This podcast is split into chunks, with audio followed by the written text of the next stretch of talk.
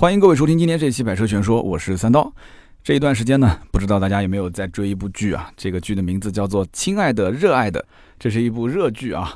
那么我曾经发微博的时候，大家应该看到，这个我的车上都在放这一部剧，家里有人在看啊。那我相信呢，年轻的听友肯定听过的，但是呢，年纪稍微大一点的听友可能就不太感兴趣了。哎，这个话说的好像也不太对啊。就这年头追剧还分年龄吗？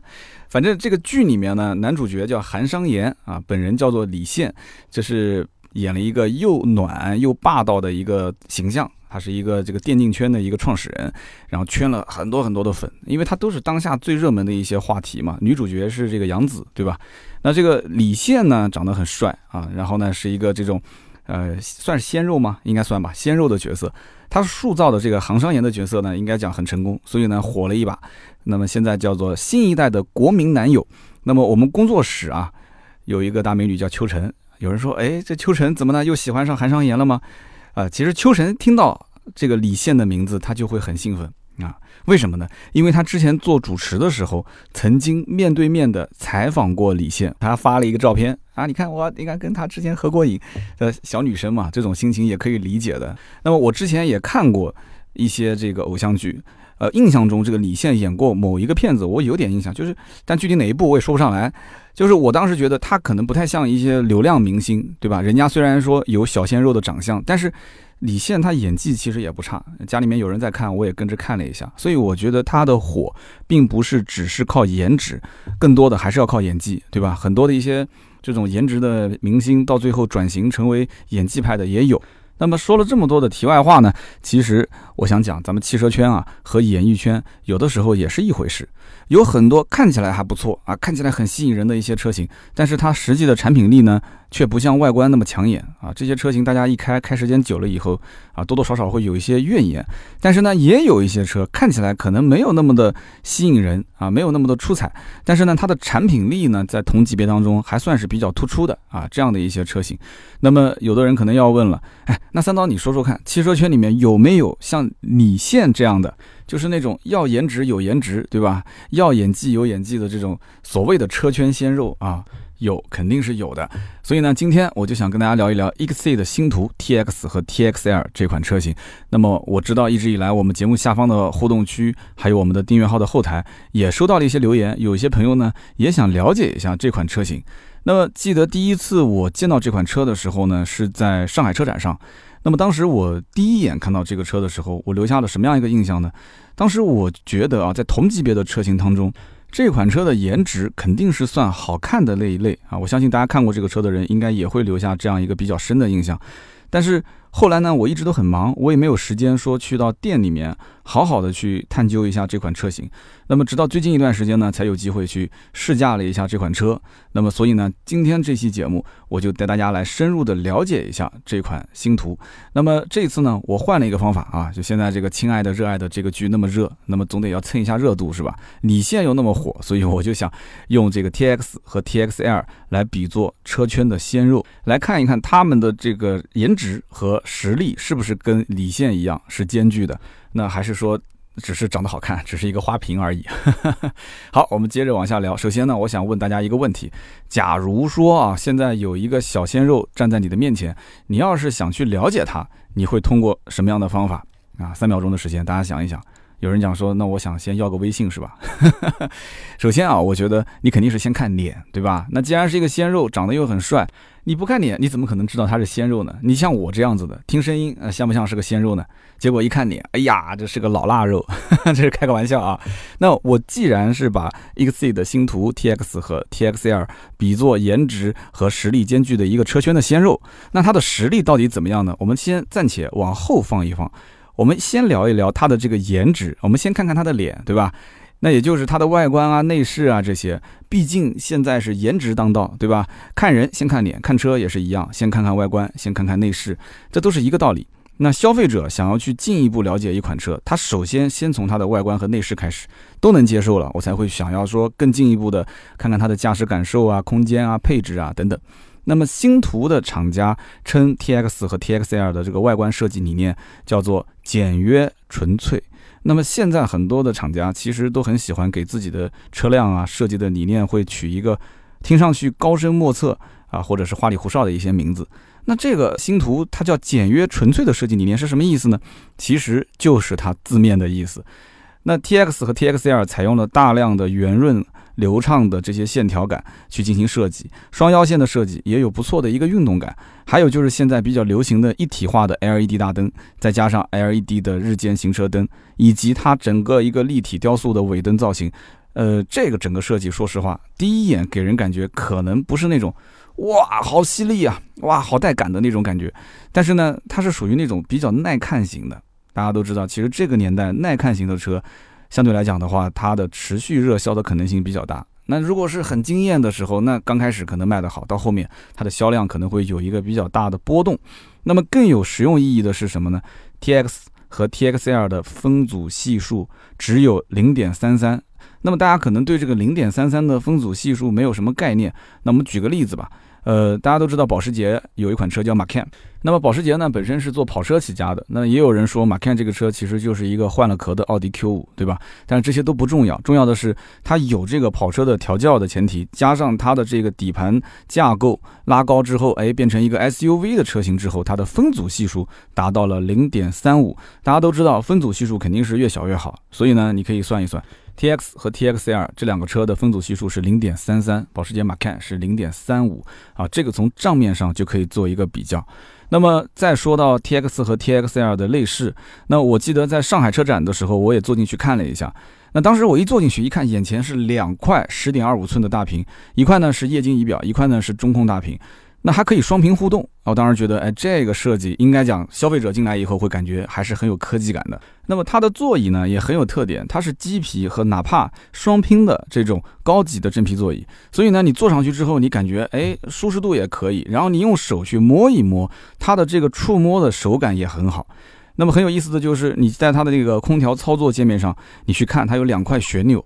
这不是单纯的一个控制，说一个是风速，一个是温度的旋钮，两个旋钮的上方都会有一个全彩的 TFT 的圆形的屏幕，它可以显示时间，还可以显示天气。这个设计在很多的车上都是没有过的，可以说是一个创新，对吧？那么这么说可能有点零散啊。总体而言呢，其实 TX。和 TXL 整个车内的内饰的氛围，它整体烘托，我觉得还是比较到位的，视觉、触觉各个方面都照顾的算比较周到了。那么刚才我们一直讲看脸、看颜值，对吧？那么一直在说 X A 的星途 T X 和 T X L 的颜值怎么样怎么样？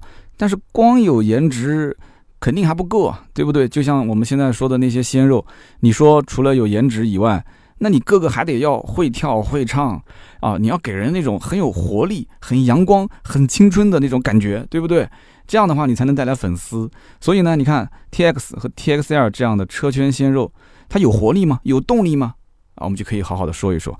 那么都知道，动力对于一款车来讲，首先看的就是发动机啊，对不对？T X 和 T X L 搭载的是一点六 T G D I 的发动机，这一台发动机有两个地方是值得好好的说一说的。那么首先呢，就是它的动力参数，它的最大功率是一百四十五千瓦，也就是一百九十七匹的马力，最大的扭矩呢是两百九十牛米。那么这样一个参数和一般的一点五 T、一点六 T 的发动机去进行对比的话，那可以说用夸张两个字了啊！你想想看，一点六 T 的引擎，一百九十七匹的马力，你日常一个家用的 SUV 车型啊，一百九十七匹，完完全全是。够用了。你要说这个动力不够用，那我觉得你只能是买性能车了。哈，要知道，其实主流的 1.5T、1.6T 基本都在150到160匹马力左右啊。这个车是一百九十七，大家都知道，其实你的马力在同级别当中提升个百分之十已经是很不错了。一百六和一百九十七，大家可以算一算提升了多少。那么本田思域，这是一个很多年轻人特别喜欢的车。本田思域嘛，外号就叫秒天秒地秒空气，对吧？用的也是一点五 T 的引擎。那这款车是一点六 T GDI 啊，本田思域的一点五 T 一百七十七匹，已经是同级别当中算是非常优秀的了。但是你看，跟 TX 和 TXL 的一点六 T 一百九十七比，还是差了将近二十匹。那么宝马有一款低功率的引擎，二点零 T 是一百八十四匹。注意啊，这是二点零 T 的引擎啊。但是这一台二点零 T 的引擎一百八十四匹，跟刚刚我们说的啊。星途 T X 和 TXR 上面的 1.6T 197匹，还是差了13匹马力。所以说这一台发动机，其实在整个的参数上来看的话，和竞品对比还是有相当大的优势的。那么第二一点呢，有的人可能会讲说，你光是动力强有什么用呢？还有没有什么一些比较有特色的技术？这才是关键。那么就是我要说到的，它有奇瑞最新的 RHEC 智效燃烧系统啊。什么叫做智效燃烧系统呢？它是由高强度滚 VI 进气系统加上二百巴的高压供油系统，再加上九十毫焦高能点火系统，再加第三代智能控制系统，以及智能高效清洁燃烧技术组成的这么一套系统。有人可能会问了，说你讲了半天这啥意思啊？太零散了。那么简单的用一句话来总结，就是这是一种提高燃烧效率的引擎技术。那么对于我们普通的消费者来讲的话，再讲一个客户利益的点，那就是这种发动机开起来更省油，对吧？那工信部呢？给了一个综合油耗的测算，百公里六点八升到七点四升，那这个油耗我相信在同级别的车型当中也算是非常不错的一个水准了。那么动力除了看发动机以外，肯定还要看变速箱，对吧？你光有个发动机，变速箱如果不匹配，变速箱不够优秀的话，肯定也不好。那么 T X 和 T X L 搭载的是奇瑞与格德拉克联合研发的七速双离合的变速箱。格德拉克这个名字，我相信很多人都听过。那么最大的这个转速呢是七千五百转。那么有人可能一听到双离合变速箱就有点谈双离合色变了，说哎呀，双离合我不考虑啊，这是干式的还是湿式的？那么首先呢，我要跟大家确认一点啊，这是一台湿式双离合变速箱。那么很多人其实一直心中觉得湿式双离合的变速箱稳定性一定是好于干式双离合的变速箱，但是我还是想强调，其实都。不重要，因为什么呢？干式和湿式它承受的扭矩的上限不同，但是实际呢还是根据你的驾驶习惯来看，在市区开得多、堵车的情况多，还是上高速多，还是你平时的暴力驾驶更多？包括这个变速箱的上限，我们刚刚也提到了嘛，它的这个扭矩功率的整体的输出是比较大的，所以它采用湿式双离合变速箱，那当然是更稳妥一些。那么其次呢，为了使这个变速箱跟发动机匹配度更高，那么效率更高、灵活性更好、舒适性更好，所以它特别调教了一个新型。电动液压离合器作为传动系统，那么与此同时，它还获得了一个实用性专利的变速箱自动冷却系统。大家如果之前有看过很多的一些双离合变速箱的故障的原因啊，绝大多数都是由于散热的问题没有办法解决，导致包括有的是滑阀箱出问题，有的是整个的变速箱的总成啊，因为散热导致整体的故障。那我们刚刚前面讲了，首先它是一个湿式双离合的变速箱，在这个基础上，它又有一个实用性专利的变速箱自动冷却系统，所以在技术层面上来看的话，我觉得这个变速箱的可信赖度会更高一些。那么星途的 T X 和 T X L 我也都试驾了，简单的说说我对于当时试驾过程中这一套动力总成的一些感受啊。首先呢，给我的第一个印象就是它不像是一台中型 S U V，因为我上车之前感觉开这种中型 S U V 应该有一种啊，就是那种开轮船的感觉，就它的转向也不是很清晰，然后呢，开起来的这种驾驶质感也比较模糊，对吧？就晃晃悠悠的，我当时是有这种感受，就是有一个先入为主的预判。但是呢，哎，油门一踩下去之后，我发现它的整体的油门的调教啊，就踩下去的这种脚感是偏轻的，而且呢，油门整个响应也是偏积极的，所以它开起来的时候转向也很轻盈。发动机的马力和扭矩的输出，那中后段的时候，你感觉再超车的话，它持续还是有动力输出。那就很轻松，所以这车我觉得应该家里面老公跟老婆换着开都很舒服。变速箱在一般的情况下不会让你有这种存在感，你知道的。你变速箱在低档位的时候如果很顿挫的话，那很多人会觉得不是很舒服，所以它没有存在感是更好的一个反馈，对吧？那平日里面如果说这个变速箱升档很积极的话，那么在急加速的时候降档它也不拖沓。没有拖泥带水，那这种加速的感觉，我觉得是很多人所喜欢的。那我整体试驾完之后，感觉还是比较满意的。所以呢，我觉得大家如果对这个车感兴趣啊，也可以去就近的店里面去试一试。毕竟百人百口，对吧？大家都有各自的一些感觉感受，有人驾驶习惯不同，驾驶的环境也不同，还是要看个人，不是吗？那么话又说回来，情商和智商都不高的鲜肉，哪怕他再有颜值，再有活力。那这个人我估计也是很难让人亲近啊，所以你看这个李现扮演的当时韩商言这样的一个角色，平时呢是又高冷又霸道，哎，但是他双商都很高啊，情商智商都很高，所以你发现他跟那个杨紫两个人在一起的时候，哇塞，各种暖是吧？啊，就各种这个撒狗粮啊。那么情商和智商怎么体现在一款车上呢？啊，我觉得那就是你要通人情，知道消费者到底想要什么，他需要什么东西，你可以给他；你也要足够聪明，你可以懂得帮助消费者去分担一些东西。那我们可以看一看这个 XC 的星途 TX 和 TXL 这样的一个车圈的鲜肉，它的双商到底怎么样呢？那么这就是我接下来想聊一聊的重点。那么情商高、通人情，作为一款车，首先你需要了解的就是消费者。他到底想要什么？他需要什么？那选购这个级别的 SUV 车型，我估计啊，恐怕八成以上最需要的就是空间，对不对？毕竟很多的国内的消费者家里面买这个车可能是家里第一台车，那么面对一大家子的人，他的出行的需求，空间如果不够挤在一起，那就很窝囊了。即使它是换购车型，它也是对前一个这个家里面使用的车型，可能空间上不能得到满足，才会想到说我要换一款新车啊。所以我们可以看一看这款车的尺寸。那么 T X 呢，就是标轴版；T X L 呢，就是加长版。T X 的整车尺寸是四千六百九十毫米的车长，一千八百八十五毫米的车宽，加上一千七百零六毫米的车高。那么轴距是两千七百一十五毫米，大家算一算，就是在同级别的 S U V 车型里面，轴距能过两米七一。啊，它是两千七百一十五，两米七一五，那这个车内空间，我觉得应该算是中等偏上的水平了。如果你对这个还是不满意的话，哎，那你可以选择长轴距版本，也就是 T X L。T X L，你听个中间加那个 L，那肯定就是加长版。加长了多少呢？这个车的车长达到了四千七百七十五毫米，轴距达到了两千八百毫米。你可以算一下，刚刚前面说的标轴版车长是四千六百九。这个是四千七百七十五，啊，你仔细看一下这个数据，你就知道了，它是车长和轴距。同时增加了八十五毫米，哎，这个数字很有意思啊，所以我就在推测，这个八十五毫米几乎都是加在后排空间上的。大家也可以去感受一下，T X，你觉得后排空间还是不够大？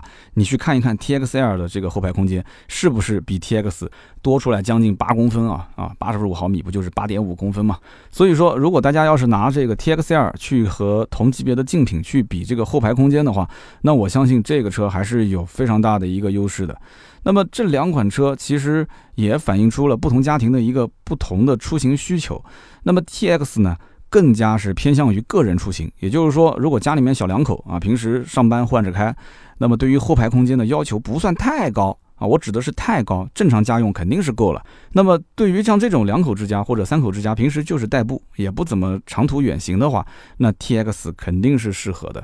但是如果说，哎，你们三口之家经常跑长途，或者说你们家不仅仅是三口人，可能后排还要再坐两个人，那就变成五口，对吧？你是满载出行的话，那对后排空间的要求更高一些。那我个人建议，在标轴跟长轴里面，你肯定是更适合选长轴。所以对于消费者来讲，这个后排空间的加长，可能对于不同人、不同的这个车辆使用情况，它有不同的需求。但是有一个加长版和一个标轴版可以供你选择，我觉得这一点还是比较贴心的啊。对消费者来讲是一个很积极的设定。那么 T X 和 T X L 的后备箱的空间也是挺大的，家庭出行嘛，对吧？后备箱空间肯定也是一个非常重要的一个考量的指标。我这里面有一组数据啊，T X L 的后备箱的容积呢是四百六十一升。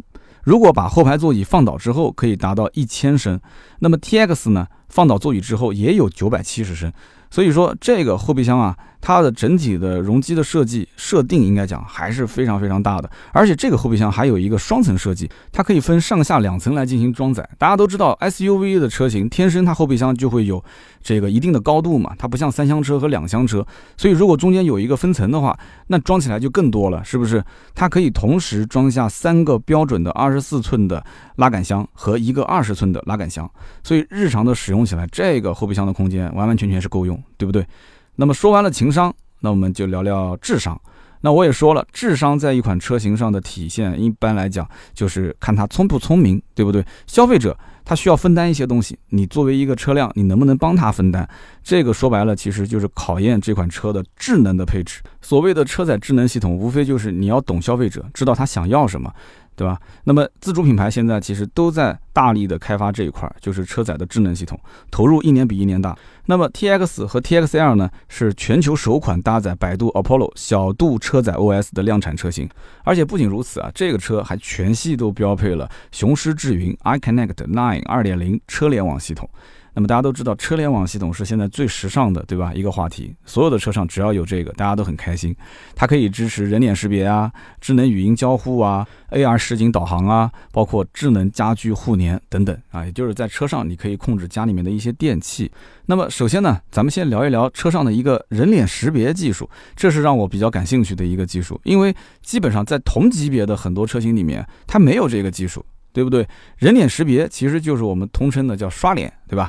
你只要带上自己的这张脸就可以了。大家出门把这个脸洗干净了啊，那么只要刷脸，你就可以启动车辆。哎，那更有意思的是什么？人脸识别除了可以启动车辆以外，刷脸支付其实最核心的就是每一张脸其实它都是一个个人的登录 ID 啊，这个很关键，因为你刷完脸之后，其实就是整个车辆它。就属于你的个性化的设置了。你平时在线听的这些音乐、收藏的这些音乐，它都能显现出来。然后你平时的一些这个氛围灯的颜色，对吧？设定包括人脸识别、它的安全提醒，包括刷脸支付这些功能等等。那这些它都是根据你的个性化来定制的。甚至你听歌，平时他推荐给你的那些曲子，因为你刷了脸之后，他认识你了，他都会根据你的听歌习惯来进行推荐。那有的人讲说好是好，但是我晚上开车的时候，这个脸能刷得出来吗？这个一点都不用担心啊！这个功能即使在晚上，它也能保持相当高的一个识别率，不用怕刷不出脸。接下来要聊的就是关于语音的交互了。很多的车辆，大家也看到了，都有这个人机对话的这种系统，对吧？人机互动。那么 T X 跟 T X L 上的这套系统，它的逻辑的识别能力可以说做到了国产的应该讲同级的一个领先水平。大家都知道，语音识别的精准度是非常关键的。那你可以去上车体验一下，我觉得它的精准度还是比较高的。那么常见的，我们可以在语音交互的时候啊，选择音乐，对吧？你给我听首歌，什么什么歌？你可以转换氛围灯的颜色啊，打开天窗，然后地图导航这些，它都可以通过语音来进行识别。这套系统。它还可以记住你啊，当然它不是记住你为了找你寻仇啊，它这个是帮你记住一些比较重要的节日。啊，你比方说结婚纪念日啊，女朋友的生日啊，对吧？这个女朋友妈妈的生日啊，这些你把它可以设定在这里面，然后它就可以到时间你一开车提醒你。那么包括你要是出行的话，有一些相对来讲未来一两天的比较恶劣的天气啊，当天可能天气比较差，它也会给你主动发一条信息，给你做一些提示和提醒。那么还可以将你的座椅、方向盘等等这些使用习惯。啊，包括你的听音乐的这些爱好，做一个主动的记忆和执行。所以说，这种啊车载的这个智能的互联系统，我觉得，呃，你不用它吧，你也能正常开车。但是你用惯了以后啊，你将来再没有，你就会很不习惯。那么接下来呢，再聊一聊这个 A2 的实景导航。其实我一直认为啊。呃，现在导航其实就够用了，但是大家都知道，马上就是五 G 的时代了，对吧？AR 的技术呢，将大量的应用在我们的车上。那么，也许在将来，你坐在车子里面，你眼前可能就不是一块挡风玻璃了，可能是一整块这个环形的屏幕。那么，除了显示车外的景象以外，它肯定还会再给你各种各样的辅助的信息，融合在你的这个脑海里面。那你想想看，是不是很带感？你眼前看到的可能不是真实的画面，但它也可能是真实的画面。它都是通过 AR 给你再次呈现的一个影像。那么 TX 和 TXR 上的这个 AR 实景导航，可以说已经距离我们的这种想象的那一步啊很近了啊！它可以通过虚拟的现实技术，结合百度高精度的一个地图和图像识别技术，它可以让引导线。与这个车道线无缝的贴合，它可以将更加立体、更直观的这种地图导航信息显示在中控屏幕上，而且还可以加入引导线的功能，帮助新手提前预判啊变更车道啊，防止临转弯的时候发现，哎呀，我已经来不及变道了，对吧？疏忽错过下一个这个下高速的路口，或者是走错路，发生这种尴尬的情况。所以这个我觉得比一般的导航至少是往前跨了一小步。对不对？那么最后呢，就是智能家居互联了。那我刚刚前面也讲了，在车上，对吧？你可以实现很多的跟家里面的一些智能家居的这种互动。那么这个呢，是通过小度之家的 App 来进行实现的。那么可以通过 App 呢，与家中的智能家电进行连接。比方说，你可以遥控家里面的啊插座啊、智能灯啊、智能窗帘啊、扫地机器人啊、空调啊等等。那么举个例子，你说现在。正是夏天，对吧？热的不得了。哎，那你开车的时候呢，你就可以提前，啊，距你家里面大概有个几公里的时候，你就通过遥控啊，把空调打开，甚至你可以把家里的这个音响啊调一首你比较想听的音乐。那这个时候你回到家一开门，哇，这个凉意袭来，然后这个轻声的小音乐作为 BGM，那整个一天的这种疲劳就没了嘛，对吧？心情就大好。所以这种场景的应用应该讲是非常非常实用的。其实呢，结合这些功能，我们可以想象很多的一些实际的使用场景，比方说啊，当我们进入驾驶室之后。座椅它会自动记忆你之前调整的这个位置，包括你平时驾驶的一些习惯啊，它都会进行记忆。那么这台车其实就像长了一个脑袋一样的，它其实一直在不停的学习，是不是？好像听上去有点恐怖啊。它一直在学习，在了解我们。那通过语音系统，我可以说打开天窗，系统就打开天窗。我会说，哎，好像是下雨了，哎，好像是下雨了。你怎么判断？它就会自动帮你把天窗关上，对吧？那我说我有点无聊，哎，他会给你放一首歌让你听一听。你说我饿了，他给你推荐一个餐厅。哎，那有人讲了，那你现在餐厅都给我推荐了，你能不能让我在线点个单啊？没问题，在线订电影票，在线订餐厅，你只要说一句话，对吧？然后你通过人脸支付。都 OK 了，所以它这个系统真的打通的，应该讲还是比较多的一些环节。那么在我的眼里，智能的配置不应该是厂家只是单纯的用来炫技的一个东西，它更多的应该是想一想，啊，车主或者说是消费者他真的需要什么。对不对？然后我们再用你的这个更高科技的一些产品，能够实现我更方便的一些生活中的运用。那么 T X 跟 T X L 上的智能配置听起来很炫，那么实际运用怎么样呢？我刚刚其实已经说到了我的一些体会。那么大家也可以到就近的 4S 店去体验一下这款车带来的这些智能的配置。那么说了这么多，其实 X 的星途，我们不只是看到说中国的汽车在往一个新的啊高端的品牌上去发展，更多的是要看到它。啊，作为一个中国品牌，为了突破这个天花板，他想做的这些创新和这些努力，我们消费者其实真的能看得见。那么十五万，一直是自主品牌或者说是中国品牌的一道坎。啊，我们都知道，只要越过这道坎，它就能进入到合资品牌的一个价格区间，和合资品牌一起竞争了。所以，因此呢，像星途这样的车型啊，它既然打造一个高端的品牌，那它必须有一点不一样的东西。T X 和 T X L 是星途的首发车型，那么背后也有奇瑞来做背书了，对吧？在产品力上的表现还是可以的，毕竟它是车圈的鲜肉嘛。那么好的，以上呢就是今天节目的所有的内容。那么大家呢，如果对于 X C 的星途这个品牌，或者说对于 T X 和 T X L 这两款车有什么样的疑问，都可以在节目下方留言跟我互动。